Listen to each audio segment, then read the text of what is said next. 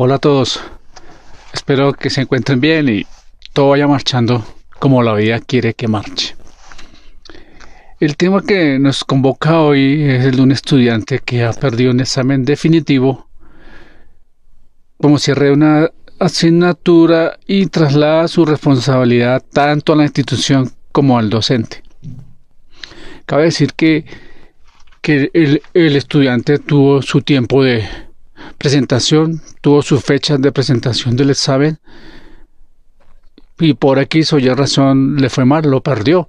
Para mí, eh, eh, viéndolo así, es, mala preparación para este examen y a la hora del, del examen no pudo responder bien, y, como fue que hasta lo vino a perder y culpa al profesor de que el profesor no, no, no, no le dio buenas clases o no le impartió bien en las, las medidas del examen, cómo iba a calificar y todo esto, tratando de zafar su responsabilidad.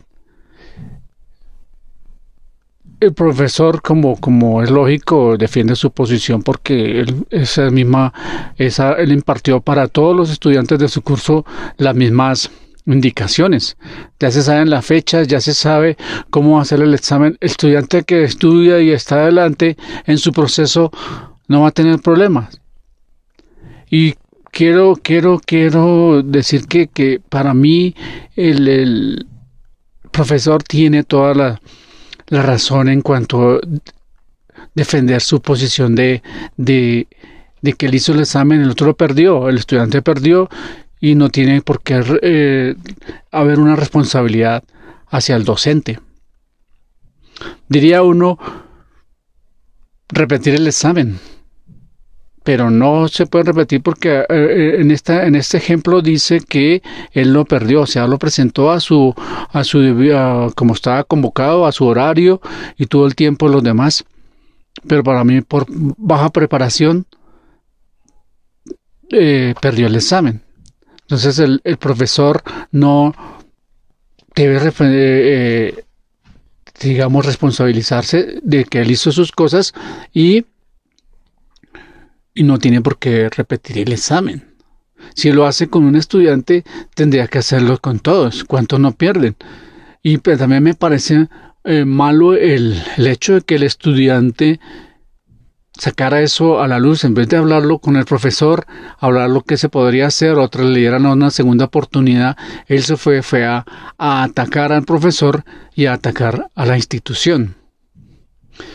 Entonces, eh, eh, para mí el, el, el, profesor merece el respaldo de la institución y no que él sea tan tildado de, de mediocre o que él se ha tildado de, de, mal proceso con este estudiante, que hizo mal proceso con este estudiante.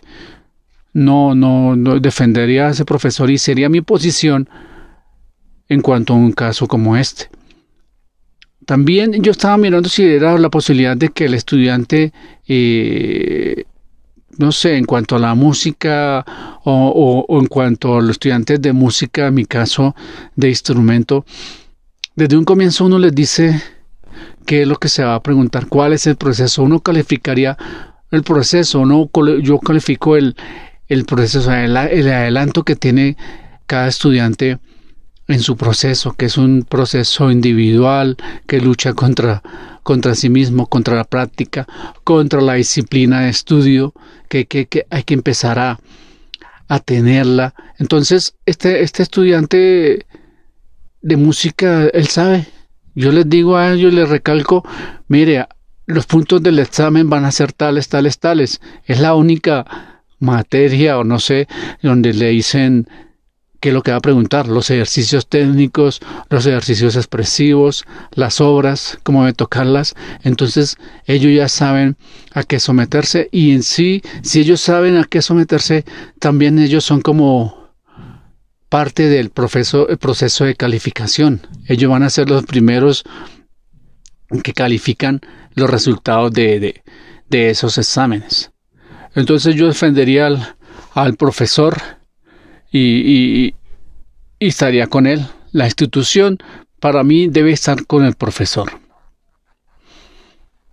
el estudiante, la postura del estudiante es una, una postura eh, errada. ¿Cómo va, va a, atacar al profe? ¿Cómo va a atacar a la institución si fue por culpa de él que, que, que, que perdió el examen? Mala preparación.